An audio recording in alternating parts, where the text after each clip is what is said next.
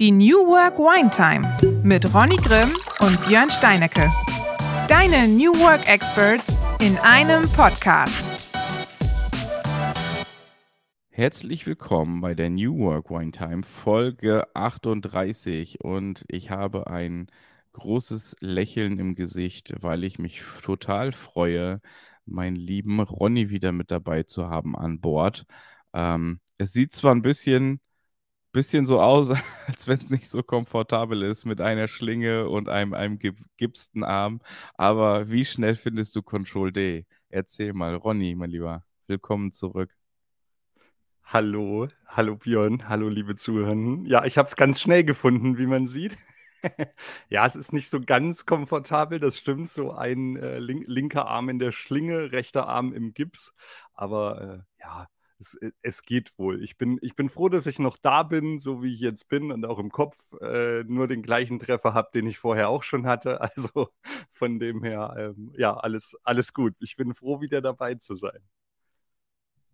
Ja, wir haben dich auch alle, glaube ich, ein bisschen vermisst. Also für die Zuhörenden kann ich ja noch nicht ganz sprechen, aber ich glaube, der ein oder andere hat schon mal, ähm, mal gesagt, so, ach Mensch, wenn Ronny wieder da ist, ist schon ganz cool. Wobei ich sagen muss, Sona und äh, Daniel haben, glaube ich, auch äh, dich gut vertreten und du hast ja fleißig reingehört. Du hast ja auf einmal die Seiten gewechselt für ein paar Wochen dann, ne?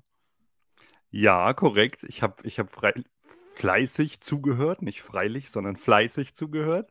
Äh, und ich finde auch, die haben mich äh, sehr, sehr gut vertreten, sowohl Sona als auch Daniel. Ähm, liebe Grüße nochmal an die beiden und vielen Dank, dass ihr so kurzfristig eingesprungen seid. Und äh, ja, ich würde auch gleich den Ball tatsächlich nochmal aufnehmen, um mit ein paar Mythen aufzuräumen aus eurer ersten Folge mit Sona zusammen, ähm, wo ja so ein bisschen die Frage war, hat jetzt die Uhr eigentlich die Rettungsdienste alarmiert oder habe ich das selber gemacht? Ja, und vielleicht generell so ein paar Worte fallen sicherlich auch zu dem Unfall an sich und sowas, genau. Ähm, und um, um gleich mit diesem Mythos aufzuräumen, ähm, die Uhr hat tatsächlich die Rettungsdienste alarmiert. Also ich habe äh, nicht selber angerufen, sondern man bekommt ja, also nach dem Aufprall ähm, piepst die Uhr ja irgendwie zehnmal, glaube ich, relativ laut und sagt dann, ähm, dass sie einen Unfall erkannt hat und ob ich Rettungsdienste brauche. Und wenn man das nicht wegdrückt, dann alarmiert sie quasi ähm, den Rettungsdienst und der Ersthelfer hat natürlich auch trotzdem nochmal angerufen und da hieß es aber schon, dass ein Notruf eingegangen ist von einer Apple Watch. Das sehen die wohl auch, dass das tatsächlich von einer Apple Watch kommt und ähm, wo der Unfall genau ist. Und äh, somit war quasi der Rettungsdienst schon auf dem Weg, als der Ersthelfer angerufen hat. Ähm, dementsprechend, das hat sehr gut funktioniert. Also ähm, Mythos 1, nicht ich habe angerufen, sondern die Uhr hat tatsächlich den Rettungsdienst alarmiert. Und ähm, die zweite Thematik, warum Björn eine, eine Nachricht bekommen hat, dass ich verunfallt bin, ist nicht der Grund, dass er mein Chef ist, sondern dass er mein Freund ist und ich ihn einfach als Notfallkontakt hinterlegt habe. Ja, also man kann ja gewisse Notfallkontakte hinterlegen und ähm, das habe ich gemacht und meine Notfallkontakte sind eben meine Frau, meine Mutter und Björn. Und äh, die drei wurden auch zeitgleich alarmiert sozusagen, dass ich äh, scheinbar einen Unfall hatte und ähm, auch die Rettungsdienste alarmiert habe. Quasi. Scheinbar ist gut. Aber ich muss sagen, also ich habe jetzt ähm, letztes Wochenende mich unterhalten mit jemandem, ähm, dessen, dessen Tochter auch einen, einen schweren Radunfall hatte. Und dort hat auch die Apple Watch im Endeffekt ihr nachher äh, geholfen, ähm, weil die eben beim Fahrradunfall die, ähm, den Notruf abgesetzt hat. Und das ist ja eigentlich schon krass, was so ein Stück Technologie am Arm, was du ja gar nicht so bewusst wahrnimmst oder ja auch nie testest, also für sowas, ja, also dass das halt echt am Ende des Tages Leben rettet ne? und, und Zeit, also ja auch Zeit gewinnt. Ne? Also das Ding macht das ja sofort. Also wie du sagst, das piept ein paar Mal und dann hast du da irgendwie den, den Notruf abgesetzt. Ich glaube, das geht sogar, wenn du, ähm, ich glaube, drei, fünf, sechs, sieben Sekunden auf diese, auf diese Krone kommst, fällt mir gerade ein. Ich habe das, glaube ich, auch schon mal im Podcast gesagt, dass ich nachts auch mal den Rettungsdienst äh, auf der Uhr hatte. Ähm, das weiß ich noch, in, in hier auf Mallorca war das, deshalb habe ich nichts verstanden.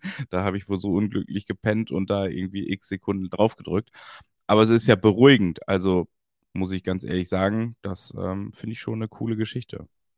Ja, absolut. Also das muss ich auch sagen. Das war ähm, für mich auch äh, ja begeisternd. Ich habe sogar ganz kurz überlegt, ob ich die Rettungsdienste nicht alarmiere quasi, weil ich war ja nicht bewusstlos oder so. Aber ähm, ich habe dann natürlich relativ schnell auch gemerkt, dass mir irgendwie alles wehtut und äh, dass das Auto ziemlich kaputt ist an sich und äh, das Auto vom Unfallgegner quasi oder von der Unfallgegnerin auch äh, gequalmt hat und sowas und sie auch mit letzter Kraft aus ihrem Auto rausgegangen ist und sie ist ja dann auch bewusstlos geworden. Ähm, ich nicht, ich bin da relativ munter rumspaziert und habe auch telefoniert. Ähm, weil natürlich auch das Adrenalin einfach so unglaublich hoch ist. Ja, das muss man ja ganz klar sagen. Also wie gesagt, ich habe ähm, direkt, also Rettungsdienste alarmiert hat die Uhr und sowas. Dann habe ich meine Frau angerufen, habe ihr gesagt, dass ich einen schweren Verkehrsunfall hatte. Es war ja gerade zwei Minuten, nachdem ich losgefahren bin. Ich bin ja quasi nur bei uns aus dem Ort rausgekommen und äh, dann direkt irgendwie 200 Meter aus dem Ort raus kam ja mir ein Auto auf meiner Spur entgegen und ist quasi mit ja, mit voller Geschwindigkeit in mich reingefahren. Also wir waren beide so um die 60, denke ich. Und ähm, ja, dann bin ich, wie gesagt, ausgestiegen und habe äh, zum einen meine Frau angerufen, habe meine Chefin von der Security-Firma angerufen, weil ich ja gerade auf dem Weg war zum Security-Einsatz ähm, sozusagen. Und äh, dann hat auch schon Björn angerufen und hat gesagt, hey, ich habe da eine bedrohliche Nachricht gekriegt. Ähm, da bin ich erst gar nicht rangegangen und dann habe ich ihn aber zurückgerufen und ähm, ja, dann habe ich relativ schnell gemerkt, dass meine Hand, meine rechte Hand ziemlich dick ist und blau angelaufen. Und ähm, da habe ich mir dann schon gedacht, okay, wird wohl irgendwas gebrochen sein.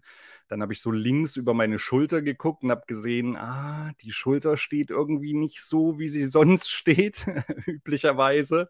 Und äh, mein Knie hat wahnsinnig wehgetan, mein rechtes Knie, ähm, weil ich damit durch den Aufprall den Autoschlüssel abgebrochen habe und äh, dementsprechend da eine, eine, fette Prellung ist. Das tut auch immer noch tatsächlich weh. Jetzt ist der Unfall ja drei Wochen und einen Tag her. Ähm, genau, und ja, das waren so jetzt die ersten Schmerzen, die ich hatte, sage ich mal. Aber auch noch nicht so, dass man jetzt irgendwie sagt, boah, das ist ja besonders schlimm oder so, sondern ähm, es waren halt natürlich Schmerzen, aber man ist halt, wie gesagt, man ist einfach voll mit Adrenalin. Und ähm, deswegen habe ich das gar nicht so gemerkt. Irgendwann kam dann äh, habe ich, hab ich mitbekommen, dass ein Notarzt einen Hubschrauber alarmiert, den Rettungshubschrauber. Äh, dann habe ich zu dem Notarzt gesagt, äh, den kannst du gleich wieder abbestellen, da fliege ich eh nicht mit. Und dann hat mich der Notarzt aber relativ freundlich darauf hingewiesen, dass der nicht für mich ist, sondern für die Unfallgegnerin, die bewusstlos war. Und äh, für mich kam dann ein zweiter Krankenwagen irgendwann und der hat mich dann erstmal gesucht im, im, Auto, weil keiner irgendwie gedacht hat, dass man aus dem Auto aussteigt. Ähm, ich bin ja aber, wie gesagt, da rumgelaufen und habe äh, telefoniert und dann musste ich aber in den äh, Krankenwagen ja rein. Und da hat man dann schon gemerkt, dass wirklich alles wehtut. Ja, also da hat dann irgendwie Rücken und Steiß und Rippen und so, das hat alles wehgetan. Und dann bin ich ja auch in so eine Vakuummatratze gekommen quasi und habe so ein Stiffneck, heißt das, glaube ich, dran bekommen, also so eine Halskrause. Und ähm, ja, dann habe ich, glaube ich, auch schon die ersten Schmerzmittel bekommen, was ganz gut war, weil das, wie gesagt, dann schon extrem geschmerzt hat. Ja, vorher kam natürlich meine Frau noch, die logischerweise auch nur zwei Minuten zum Unfallort hatte. Und ähm, ja, dann hat das so ein bisschen alles seinen Lauf genommen. Was ich sagen muss, ist, dass man ähm, bei dem Unfall an sich, also bis die Rettungsdienste da waren, sagt man ja eigentlich immer, dass das so wie Stunden wirkt. Ne? Also, dass die meisten sich da so fühlen, als würde das Stunden dauern. Bei mir war es so gefühlt, war nach einer Minute alles da. Meine Frau war da, die Rettungsdienste waren da, Feuerwehr war da. Also, es war irgendwie, ich habe ehrlich gesagt die Zeit überhaupt nicht gemerkt, wie lange es wirklich gedauert hat. Und dann wird es natürlich relativ lang, wenn man dann im Krankenwagen liegt und bis man dann im Krankenhaus ist und geröntgt und CT und alles. Und bis man dann eigentlich das erste Mal die Info kriegt, okay, du bist außer Lebensgefahr, das dauert wirklich lange. Ja, also das ist dann wirklich, also das waren einige Stunden. Ich habe, glaube ich, abends um neun oder so das erste Mal gehört, keine gravierenden inneren Verletzungen und äh, dementsprechend kann man vorsichtig davon sprechen, dass ich außer Lebensgefahr bin. Das ist so ein bisschen ein Zeitraum, der, der echt lang ist, auf jeden Fall. Wobei du ja auch noch die Nacht abwarten musstest, ob dann noch irgendwas kommt, was sie jetzt so nicht gesehen haben. Ne? Also das heißt, ich glaube, die Nacht ist dann auch nicht so geil, oder? Wenn man dann. Ja, das ging, muss ich ganz ehrlich sagen. Ich habe da relativ hohe Schmerzmittel bekommen und konnte dementsprechend sehr, sehr gut schlafen und ähm, lag ja natürlich auf Intensivstationen die erste Nacht oder auf Überwachungsstationen. Auf Intensiv lag ich nie, aber auf Überwachungsstationen äh, mit sämtlichen Geräten dran. Und ähm, dann am nächsten Früh war ja direkt eine Visite, wo dann ähm, der Arzt auch kam und halt gesagt hat, was ich so für Verletzungen habe. Was halt so ein bisschen komisch war, dass irgendwie gefühlt jeden Tag was Neues dazugekommen ist. Ne? Also, also ich, äh, wie gesagt, die erste Visite hat irgendwie davon gesprochen, dass ich mir das Schlüsselbein gebrochen habe, ähm, muss aber nicht operiert werden. Dann habe ich ähm, das Brustbein gebrochen und äh, den Mittelhandknochen gebrochen. So, das waren die ersten drei Verletzungen, die ich gesagt gekriegt habe. Und dann am nächsten Tag kam dann irgendwie, äh, ja, du hast auch noch drei Rippen gebrochen. Dann war ich ja insgesamt neun Tage im Krankenhaus und auf dem Entlassungsbericht standen dann plötzlich nicht drei Rippen, sondern sieben Rippen, die gebrochen sind und ähm, Knie geprellt und Oberschenkel geprellt und sowas. Also das sind ja alles so Sachen, die man jetzt mir im ersten Step mal gar nicht gesagt hat, was letztlich auch nicht wirklich ausschlaggebend ist, muss man sagen. Aber ich habe mich halt die ganze Zeit gewundert, warum ich mich weder auf links, also auf links konnte ich mich nicht drehen, weil ich die Schulter gebrochen habe, klar, oder die Schlüsselbein. Auf rechts konnte ich mich nicht drehen, weil es übelst wehgetan hat und ich mich die ganze Zeit gefragt habe, was das eigentlich ist. Und dann hieß es ja, okay, es sind sechs Rippen auf der rechten Seite gebrochen und deswegen tut das so wahnsinnig weh. Und ähm, ja, aber wie gesagt, also letztlich, das war halt so ein bisschen das, was so nervig war, irgendwie, dass jeden Tag was Neues dazugekommen ist. Und dann erst nach zwei Tagen hat man mir gesagt, dass sowohl Schlüsselbein als auch äh, der Mittelhandknochen doch operiert werden müssen, dass halt äh, beim Schlüsselbein eine Platte reinkommt und ich glaube acht Schrauben oder sechs Schrauben, ich weiß gar nicht ganz genau. Und im, Mittelhandkoch, im Mittelhandknochen zwei Drähte. Und das kam alles so ein bisschen nach und nach. Aber an sich muss ich trotzdem sagen, bin ich sehr zufrieden. Also ich lag im, im Klinikum in Ilmenau und ähm, sowohl die Ärzte als auch die Schwestern und so, die waren alle sehr, sehr bemüht. Ich hatte einen ganz coolen Zimmernachbarn, das ist ja auch schon mal viel wert, äh, wenn man sich da gut versteht, ähm, der sich äh, einen Fuß gebrochen hatte oder beziehungsweise die, die Ferse gebrochen hatte und auch operiert werden musste und sowas. Ähm, und das hat letztlich dann alles gepasst, was halt wirklich so, also man, man weiß ja am Anfang nicht, wie langwierig das Ganze wirklich ist. Ne? Also so am Anfang denkt man ja, ja, okay, jetzt bin ich vielleicht hier fünf Tage im Krankenhaus und dann komme ich wieder heim und alles ist gut. Ähm, ganz so ist es halt leider nicht, ja. Also gerade so Rippenbrüche, da gibt es auch keine Blaupause wirklich, ne? wie lange das dauert. Das ist so ein bisschen das Problem. Manche sind mit ihren Rippen fertig nach drei Wochen mit Rippenbrüchen und manche nach zwölf Wochen. Ja? Und bei mir ist halt so ein bisschen das Problem, dass das Brustbein ja auch gebrochen ist. Dementsprechend muss man halt muss eigentlich erst das Brustbein wieder sich regenerieren und dann die Rippen sozusagen. Und deswegen ist es vielleicht ein Prozess, der ein wenig länger dauert als üblich. Aber ich war jetzt auch zur ersten Nachkontrolle Anfang dieser Woche und ähm, da war man sehr zufrieden mit dem Heilungsprozess der Rippen und auch mit der Schulter und auch mit den Drähten im, im Finger. Was man da dann leider noch festgestellt hat, ist, äh, dass ich das Steißbein auch gebrochen habe. Und das ist halt schon, also das ist im Moment so wirklich das Schmerzhafteste, muss ich sagen. Ich kann halt irgendwie nicht, nicht, nicht wirklich lang sitzen und äh, liegen auch nicht so ganz dolle. Ähm, stehen ist eigentlich im Moment so ganz cool und laufen, das funktioniert ganz gut, Gott sei Dank. Da macht das Knie noch ein bisschen Probleme beim Laufen, aber das geht zumindest. Ja. Das ist halt alles so, was so ja im Nachhinein einfach kommt, was, was sehr schmerzhaft ist und wie gesagt, was halt dann so nervig ist, dass man gefühlt jeden Tag was Neues festgestellt hat. Ja, Salamitaktik nennt man das, ne? Aber ja, du, ich glaube, wir können alle froh sein, dass du deinen dein Schutzengel dabei hattest und deinen ja quasi zweiten Geburtstag jetzt äh, feiern darfst. Also ich habe ja auch die Bilder gesehen von dem Auto und Co. das war schon ziemlich heftig und ja, dementsprechend, wir sind alle wieder ganz, ganz froh, dass du dabei bist und dass du, dass du versuchst, zumindest hier jetzt den Podcast das erste Mal wieder mitzumachen. Wir sind schon bei 15 Minuten, also von daher äh, läuft doch, läuft doch ganz gut mit. Und ja, ich habe, was habe ich für ein Thema mitgebracht? Ich habe ähm, am Wochenende ein ja, ein, ein Artikel gefunden über die Deutsche Bahn. So, und die Deutsche Bahn ist ja in, immer in aller Munde und ich glaube, 70 Prozent sind am Draufhauen, 30 Prozent feiern die Deutsche Bahn. Und ich muss sagen, für den Artikel feiere ich die Deutsche Bahn, weil es geht um Einzelabteile, also Kleinstabteile im ICE, also quasi dein, dein Mini-Office. Und ja, ich bin ja unterwegs gewesen nach Berlin letzte Woche und da habe ich, also ich saß, glaube ich, äh, im, im, ich buche eigentlich immer diesen, diesen leise Bereich, also wo man, wo man ruhig sein soll. Ähm, saß allerdings wegen Zugausfällen und Co. dann auch mal in dem anderen Bereich, wo man telefonieren darf.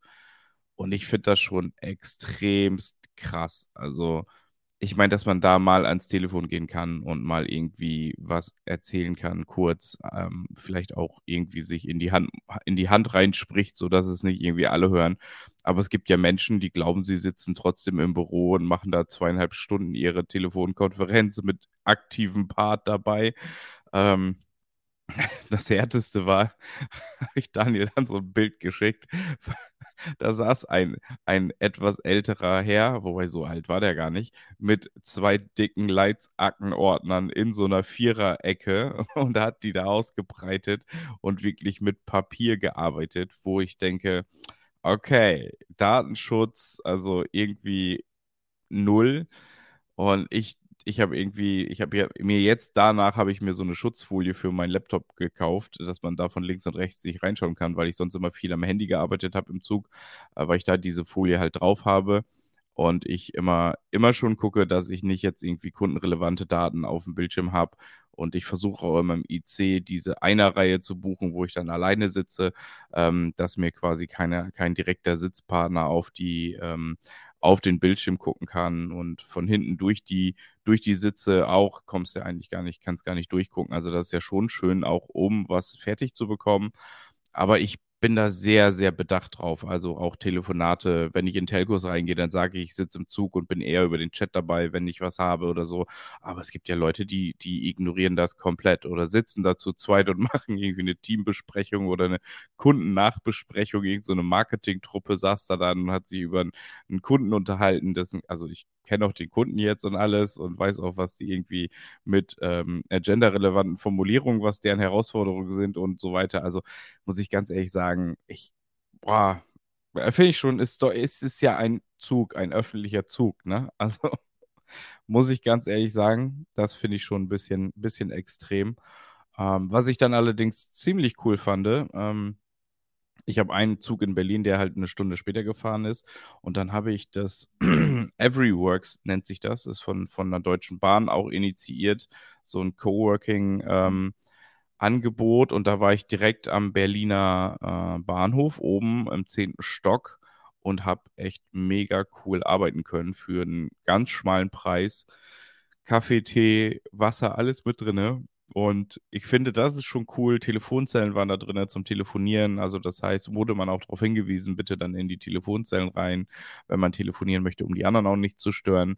Ähm, und das finde ich ist so ein bisschen ja ein Zeichen dafür, wenn das jetzt auch in die Züge reinkommt, ja, also in die ICEs. Ähm, ich würde es auf jeden Fall buchen. Also wenn, wenn ich die Chance habe, gerade wenn ich längere Strecken fahre und dann wirklich arbeiten kann, ohne in Anführungsstrichen äh, Rücksicht nehmen zu müssen, was ja viele halt nicht tun. Ähm, du bist ja nun auch ein extrem, ja, extremer Bahnfahrer und ähm, wie sind dann deine Erfahrungen oder wie siehst du das? Das Bild hast du ja auch gesehen von der Einzelzelle im ICE. Was sind denn deine Gedanken dazu? Ja, also erstmal muss ich, muss ich dem komplett beipflichten. Ja, wir hatten das Thema, glaube ich, sogar auch schon mal in einem Podcast, wo es, wo es, wo es darum ging, ähm, wie sich Leute eigentlich wirklich im Zug benehmen. Ja, und ähm, ja, ich bin auch eher der, der eigentlich den, den leise Teil bucht, ja, ähm, wo man, wo man eben nicht telefonieren kann.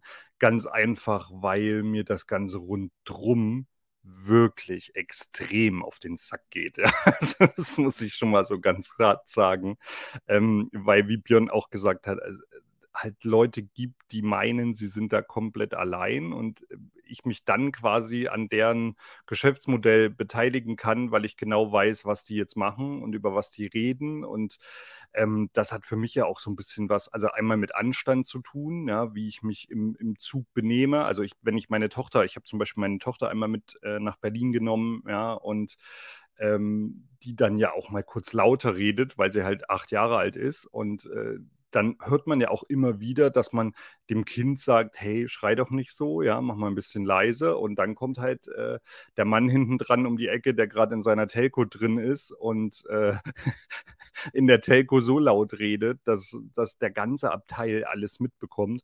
Das finde ich halt extrem fragwürdig, ja. Und ähm, ich bin großer Bahnfan, muss ich, muss ich immer wieder sagen, weil es halt einfach bequemer ist, ja, im Sinne, also im, im, im Sinne jetzt von nicht bequemer die Sitze vielleicht, die sind im Auto, glaube ich, bequemer, aber ich kann halt einfach vernünftig arbeiten in der Regel, ja, wenn ich, und ich kann halt über Chat dabei sein, so wie Björn das auch gesagt hat. Ne? Ich kann ja in eine Telco reingehen, schalte mich auf stumm und bin über Chat dabei. Ich höre trotzdem, was die anderen sagen, muss mich ja aber selber nicht so wahnsinnig ähm, daran beteiligen, ja, und schon gar nicht dann irgendwie ewig laut reden und so, dass das halt alle mitkriegen. Also es gibt ja Mittel und Wege, dass man das für alle natürlich auch äh, ja bequem machen kann, diese Bahnreisen. Aber um auf die Ursprungsfrage zurückzukommen, diese Einzelkabine finde ich schon mega interessant. Also, weil das ist natürlich eine, eine Geschichte, die, die die man super cool nutzen kann einfach, ja, weil dann kann ich eben vernünftig telefonieren, gehe keinen auf den Nerv. Und ähm, Voraussetzung ist natürlich auch immer, dass das Internet gut ist, was ja wirklich in der Bahn leider in Deutschland zumindest nicht immer gegeben ist. Das muss man ja fairerweise auch mal sagen. Also man braucht, glaube ich, übers Zug-WLAN gar nicht rein. Aber da sind wir auch wieder dabei auf gegenseitige Rücksichtnahme. Ja, es gibt ja irgendwie dann Leute, die sich, die, die in den Zug reingehen und das erste, was sie machen, ist ihre fünf mitgebrachten Geräte ins WLAN reinzuhauen. Warum auch immer, ja, weil sie wahrscheinlich ja eh nur eins nutzen können. Aber ich habe mal den Extremfall gesehen, wo wirklich einer ähm, zwei Handys, also offenbar Privat- und Geschäftshandy, dann äh, den, den Laptop, ein iPad und einen Kindle ins WLAN eingeloggt hat. Ähm, äh, in der Bahn, wo ich mir denke, wofür eigentlich? Ja, also wenn ich glaube, wenn jeder Fahrgast mit einem Gerät reingehen würde, dann würde es halbwegs vernünftig funktionieren. Immer noch nicht dolle, aber es würde halbwegs vernünftig funktionieren. So geht es dann halt gar nicht, wenn einer meint, oder wenn, wenn, wenn, weiß ich nicht, da 100 Fahrgäste drin sind, die fünf Geräte da reinhängen ins WLAN, dann ist es ganz, ganz schwierig. Und ähm, dementsprechend, wie gesagt, ich bin großer Fan von, von der Bahn und auch großer Fan von so einer Einzelkabine. Ich würde es buchen. Und was ich richtig gut finden würde, ist, wenn man das so als Dauermiete buchen kann sogar. Ja, also dass ich halt sage, ich habe quasi mein Büro in der Bahn sozusagen für Leute, die immer wieder dieselbe Strecke fahren, wie in meinem Fall zum Beispiel, der dann, keine Ahnung, nach Emden fährt beispielsweise, ja, einmal im Monat oder so, dass man das halt vorher schon buchen kann. Ne? Oder für manche Leute, die ja auch jeden Tag eine gewisse Strecke fahren. Ähm, meine Frau zum Beispiel hat in ihrer Lehre, ist immer von Buchloe nach München gefahren. Buchloe ist da unten ähm, bei, bei äh, Kaufering. Ähm, das ist so 110 Kilometer weg und ist dann quasi immer mit der Bahn ähm, nach München reingefahren und wieder zurück. Und ähm, für sowas kann ich mir das natürlich top vorstellen, ja, wenn man sagt, okay, ich buche mir das als Dauermiete, habe jeden Tag da mein Büro. Man kann das abschließen, so ist es ja zumindest gedacht, und kann dementsprechend da sogar sein, äh, seine Sachen drin liegen lassen. Ähm, das ist natürlich äh, eine coole Nummer, aber machen wir uns nichts vor, das wird sicherlich auch noch ein bisschen dauern, bis das Ganze umgesetzt ist. Ja, vor allen Dingen, ich muss gerade schmunzeln, wenn du mit dem ICE da Emden kommst, genau. Also da musst du das E ja erstmal schon mal abziehen. da kommst du ja maximal mit dem IC hin und aktuell auch nur hm, das letzte Stück mit dem IC-Bus, also weil sie irgendwo was umbauen und jeder zweite Zug gerade ausfällt.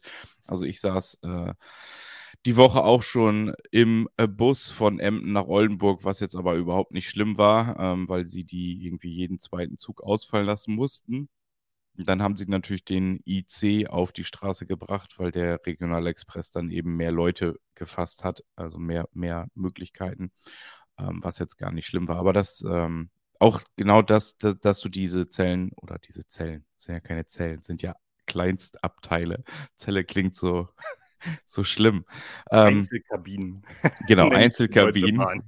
genau. Ähm, das finde ich auch immer gut, dass du das mal liegen lassen kannst, weil aktuell machst du es ja immer irgendwie so, dein Sitzen nach beim ICE, wenn du irgendwie mal kurz ins, ins Restaurant gehst oder mal ums Eck, dass du sagst, hey, können Sie mal kurz aufpassen und äh, irgendwie immer den Rucksack und alles mitschluren auf, ähm, aufs Klo ist ja auch irgendwie immer ein bisschen nervig. Aber äh, das sind natürlich Vorteile, die du hast. Und ja, klar, wenn du natürlich immer die gleiche Strecke fährst, dann kannst du natürlich ja auch viel planbarer das als effektive Arbeitszeit nutzen. Also um morgens zum Beispiel E-Mails fertig zu machen, wenn du da wirklich in Ruhe sitzen kannst, arbeiten kannst, vielleicht mal einen Call machen. Und was ich jetzt gerade nicht bestätigen kann, ist das schlechte Internet. Also in der Regionalbahn, da war es schon Käse, muss ich fairerweise sagen, aber in meinen beiden oder auf meinen beiden ICE-Strecken ähm, bin ich sogar aktiv in das WLAN reingegangen, weil mein ähm, mein Handynetz nicht so gut war. Und das hat doch recht gut funktioniert, muss ich sagen. Also da kann ich jetzt, kann ich jetzt gar nicht so negativ drüber sprechen, über die Qualität des Internets.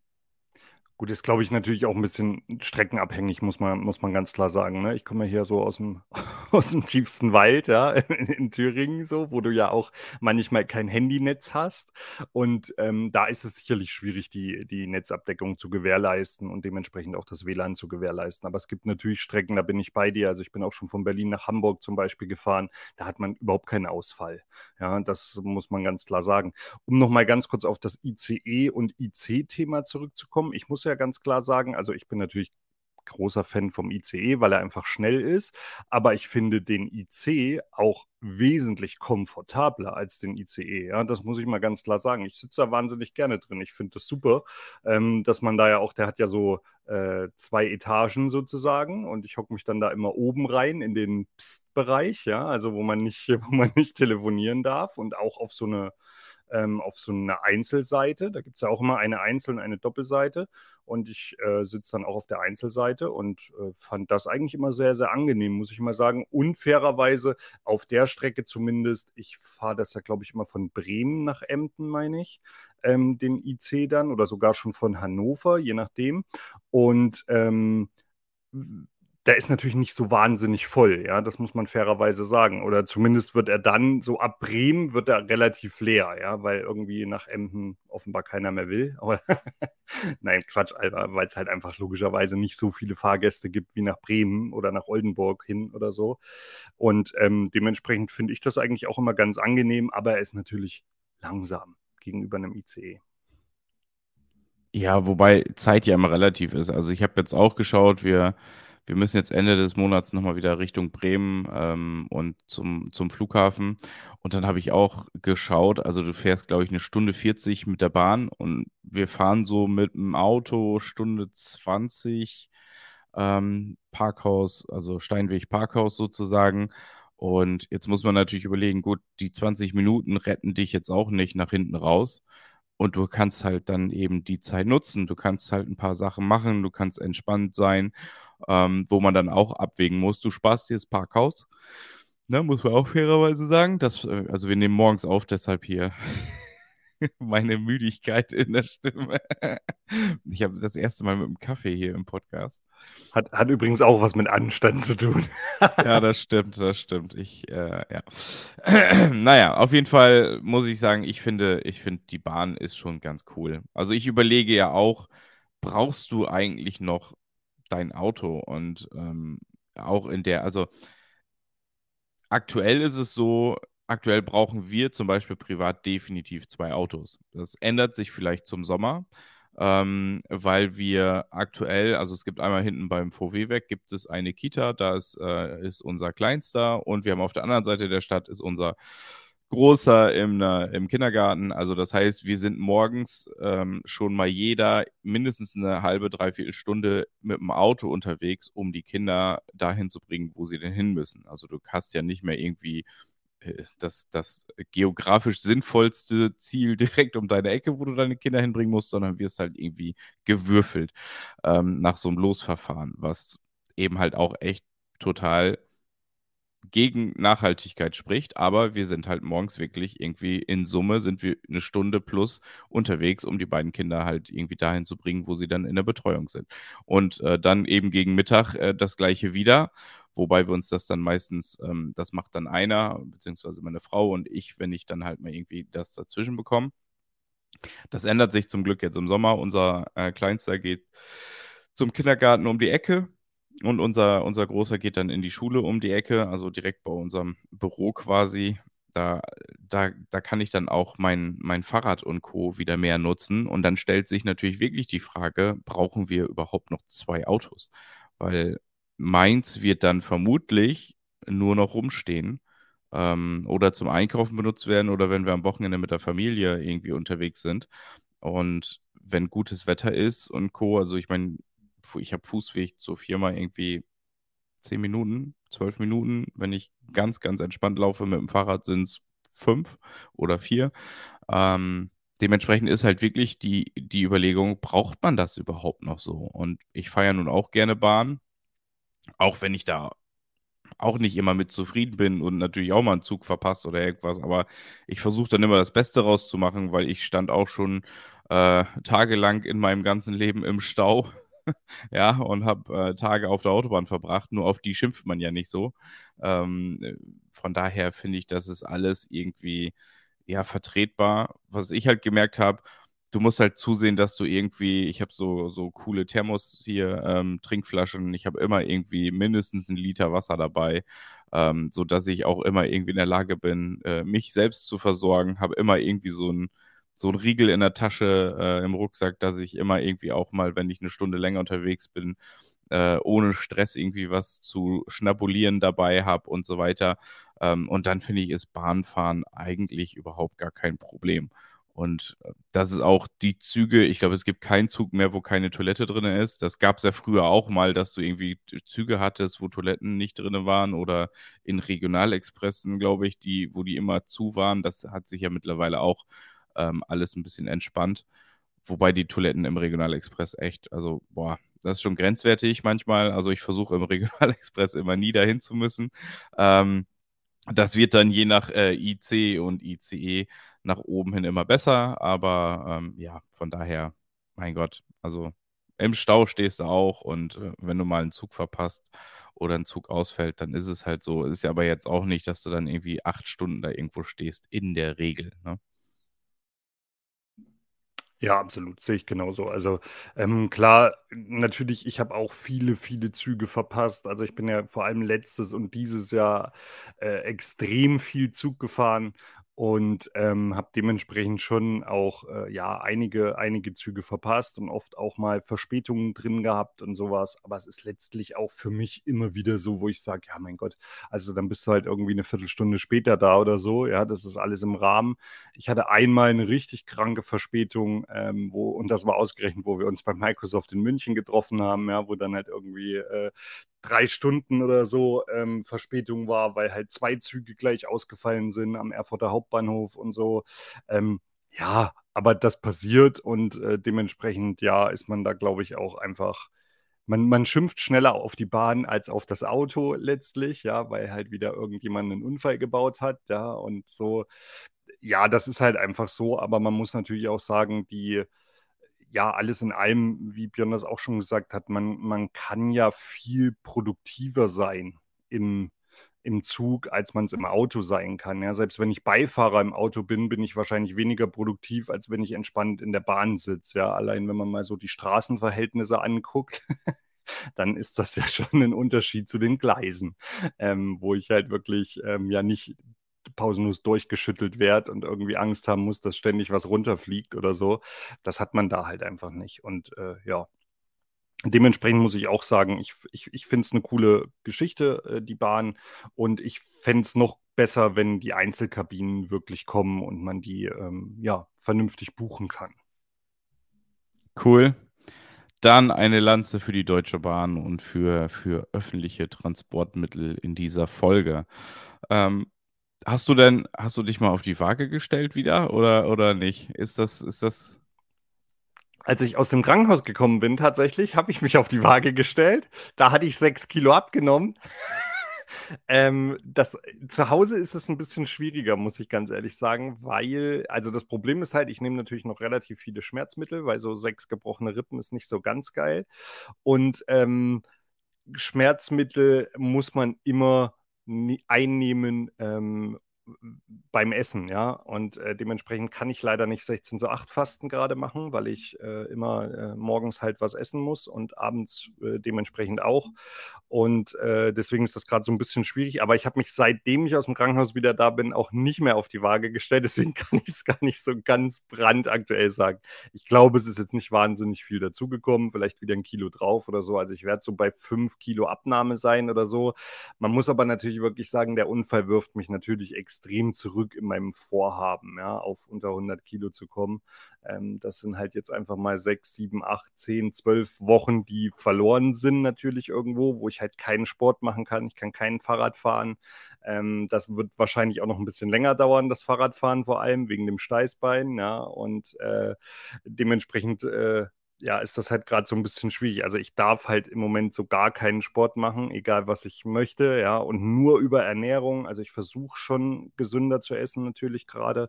Ähm, ich esse gerade im Moment relativ viel Fisch tatsächlich und äh, sehr viel Salat abends und so. Also dementsprechend glaube ich auch, dass es, dass es halbwegs gut funktioniert, dass man jetzt zumindest das Gewicht halbwegs hält.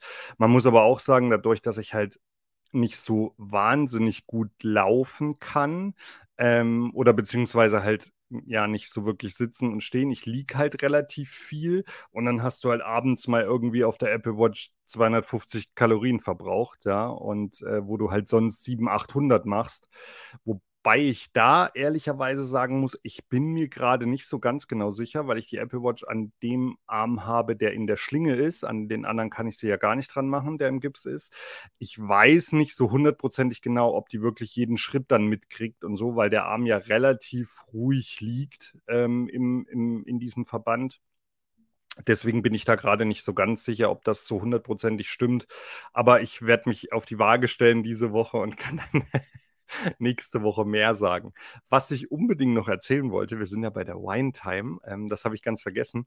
Anfangs, ich habe am Tag vor meinem Unfall ähm, waren Freunde zu Besuch und äh, da habe ich dann ähm, tatsächlich gesagt, komm, wir machen mal einen Parisling auf. Ja, ich habe ja letztes Jahr ähm, den Parisling gekauft von von Paule und äh, das waren ja irgendwie sechs Flaschen und das ist auch echt alles schweineteuer gewesen irgendwie. Wir haben da, glaube ich, weiß gar nicht mehr ganz genau, ich, irgendwie so 350 Euro oder sowas bezahlt. ähm, und ja, nicht pro Flasche, ne? Nicht pro Flasche. Das Nein, nicht pro Flasche, um Gottes Willen. Also es waren, waren, waren, sechs Flaschen und ein Pullover, ja, also das muss man ja auch sagen. Aber ähm, ja, also es hat auf jeden Fall eine Menge ein Geld gekostet und wir haben uns dann entschieden, mal so ein Parisling aufzumachen. Und ich muss sagen, da merkt man dann doch nochmal den Unterschied zu einem teuren Wein, ja, zu den sonst, äh, ich sag mal, günstigeren Weinen, ähm, die wir so, die wir so haben.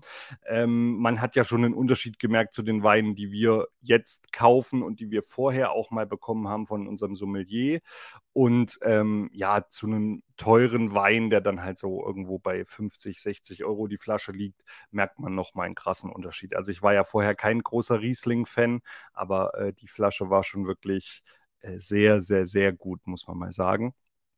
Ich möchte aber gleich sagen, nur weil es der Tag vor dem Unfall war, ja, ich war trotzdem nicht alkoholisiert am Steuer, ja. Ich habe das irgendwie Nachmittag, an dem Nachmittag haben wir, oder an dem Abend dann haben wir ein, ein Glas Wein getrunken irgendwie und äh, dementsprechend, Ja, war, war, war ich also nicht alkoholisiert. Das hat auch, äh, man kriegt ja da sofort Blut abgenommen. Das ist ja tatsächlich das allererste, ja, was gemacht wird.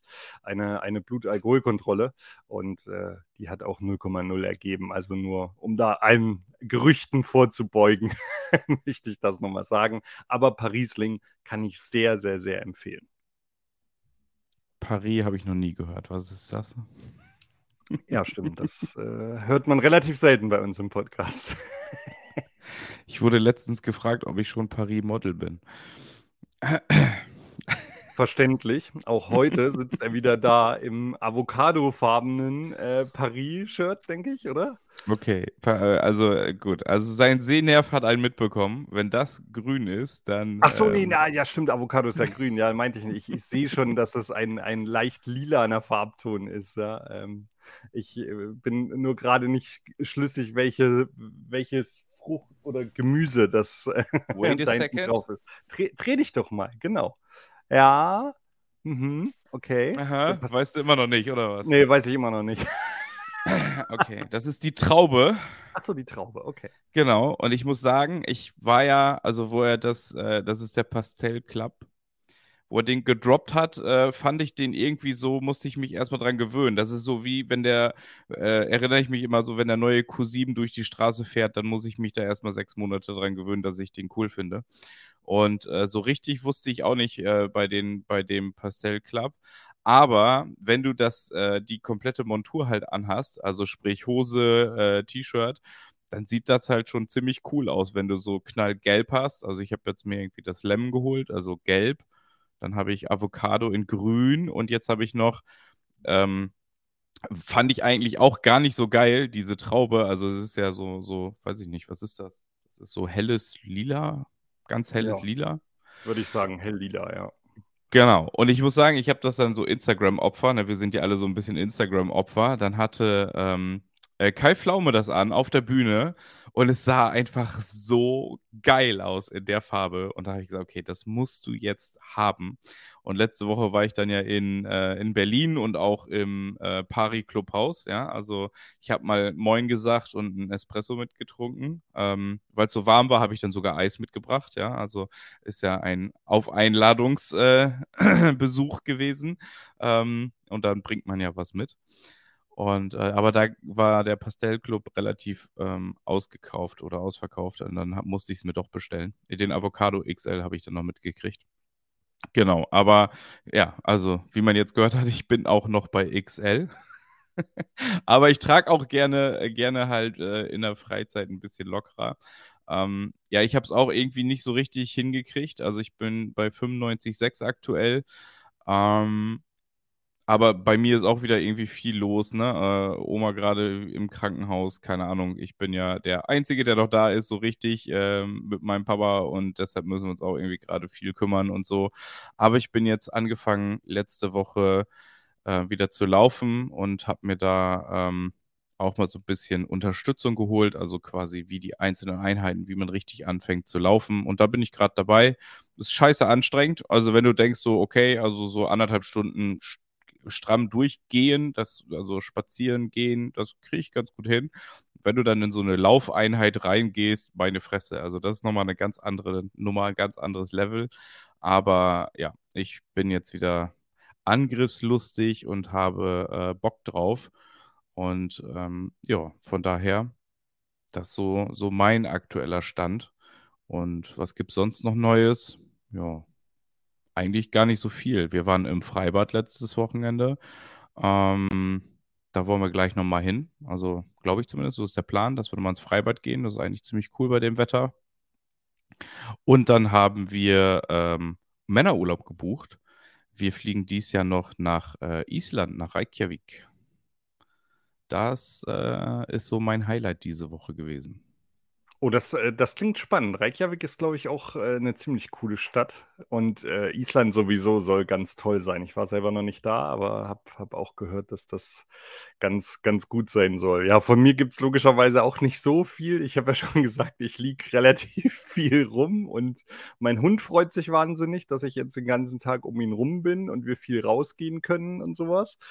Ähm, ja, aber ansonsten gibt es von mir jetzt auch nicht so, so wahnsinnig viele News. Das Einzige vielleicht noch, was man ähm, zu, zu dem Unfall vielleicht an sich so, ähm, da gilt es tatsächlich auch nochmal einen großen Dank auszusprechen an, an die wahnsinnig vielen Freunde und äh, bekannte Familie, die sich gekümmert haben, die mir geschrieben haben, die mich angerufen haben, die mich besucht haben. Ähm, das war schon eine krasse Anteilnahme, wobei ich schon auch ganz ehrlich sagen muss, so ein Unfall macht ja auch ein Stück was mit einem. Ja, also man, ja, guckt, glaube ich, einfach nochmal anders aufs Leben als vorher.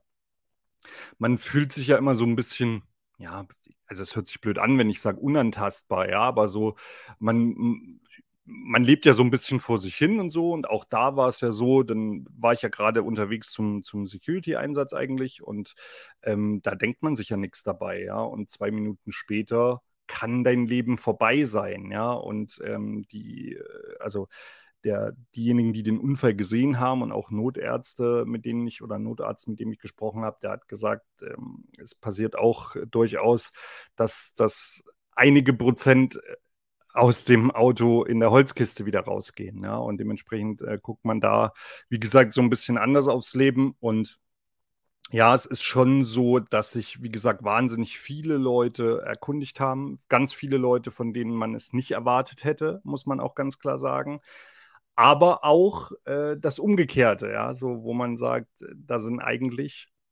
Freunde, die es nicht geschafft haben. Jetzt ist der Unfall drei Wochen her, mal ähm, vorbeizukommen, ja. Und ähm, das tut schon ein Stück weit weh, das gebe ich ganz ehrlich zu. Ähm, aber zeigt dann letztlich natürlich auch nochmal, wem man wirklich wichtig ist und wem eben nicht so sehr. Und äh, das ja, damit, damit macht man, glaube ich, auch was, ja. Und äh, ja, äh, geht, geht dann anders mit den Leuten vielleicht um. Obwohl ich da auch keinem irgendwie großartigen Vorwurf machen will, aber es sind halt einfach so ein paar Leute dabei, wo man denkt, hm, äh, die hätten sich schon mal, ja, kümmern können, sozusagen, in Anführungsstrichen, so hätten einfach mal nachfragen können, wie es denn, wie es denn so geht. Ne? Jetzt bin ich froh, dass du gesagt hast, hätten auch mal nachfragen können, weil zu Besuch war ich ja auch nicht. Ah, gut, also ich habe schon befürchtet, dass das kommt. So, so war da, also an dich war das nicht gerichtet. Da brauchst du mir gar keine Sorgen machen, ja, weil ähm, dass jetzt jemand nicht 650, 700 Kilometer hier runterfährt, ja, das ist mir schon ganz klar. Das ist alles cool. Und du hast ja auch, du warst ja im Prinzip der Erste, der angerufen hat, sozusagen nach dem Unfall.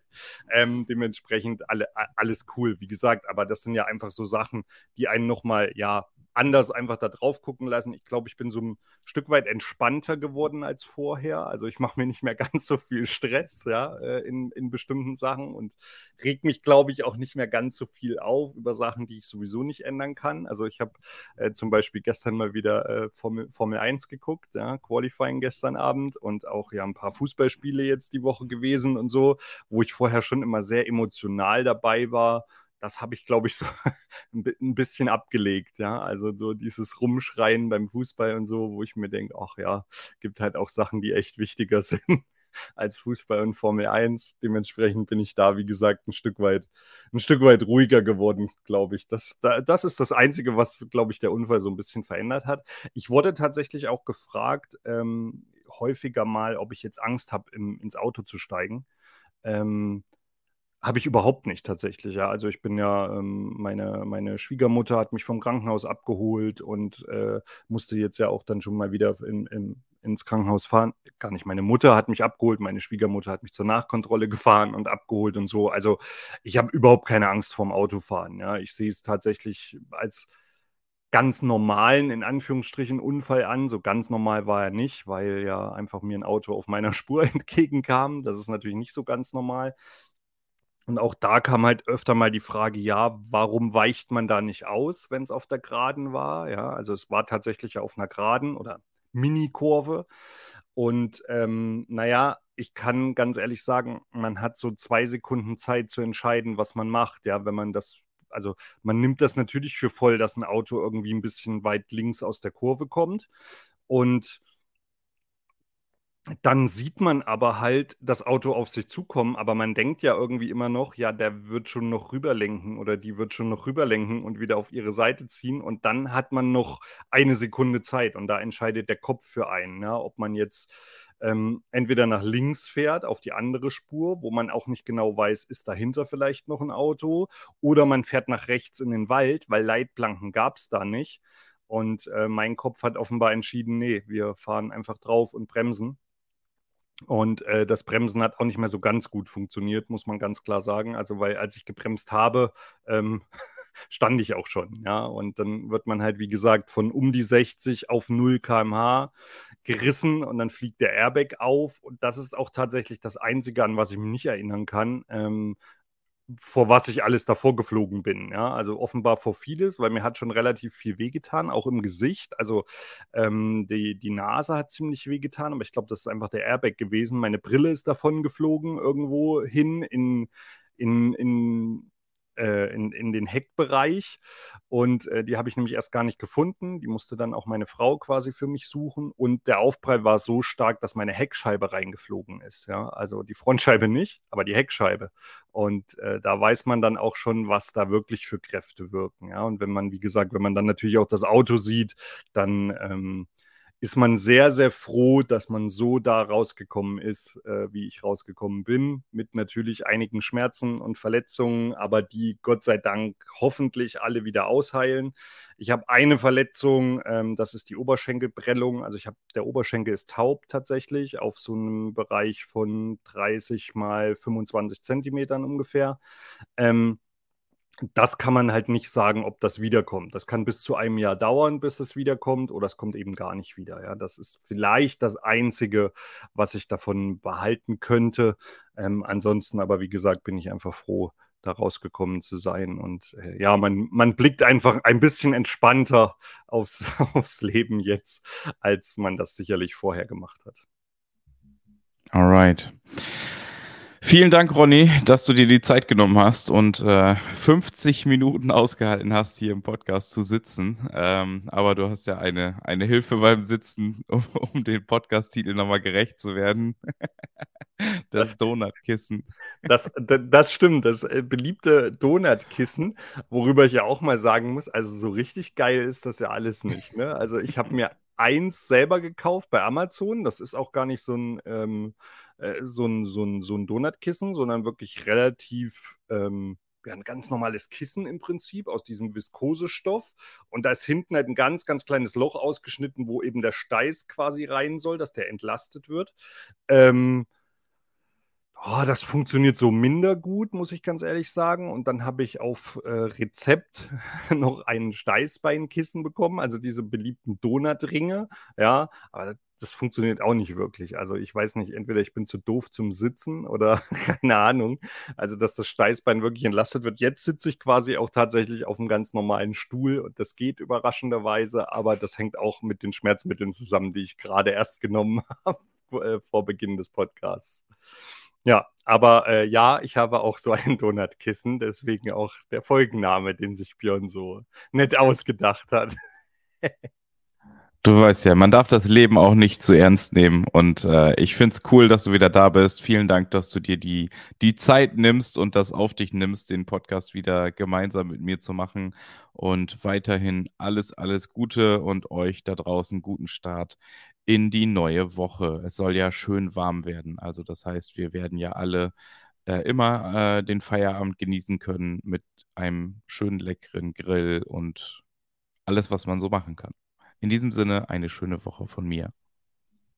Ja, danke schön auch an äh, dich und danke auch, dass du so lange gewartet hast, dass wir es äh, jetzt auf Sonntag früh rausschieben konnten, dass ich so ein bisschen, bisschen länger sitzen kann. Ich freue mich wahnsinnig, wieder dabei zu sein und ähm, ja, freue mich auch, dass es, äh, dass es weitergeht und dass wir den Podcast jetzt wieder zusammen machen können. Und ja, auch von mir äh, viele Grüße an euch da draußen, eine schöne Woche und ja, macht das Beste draus.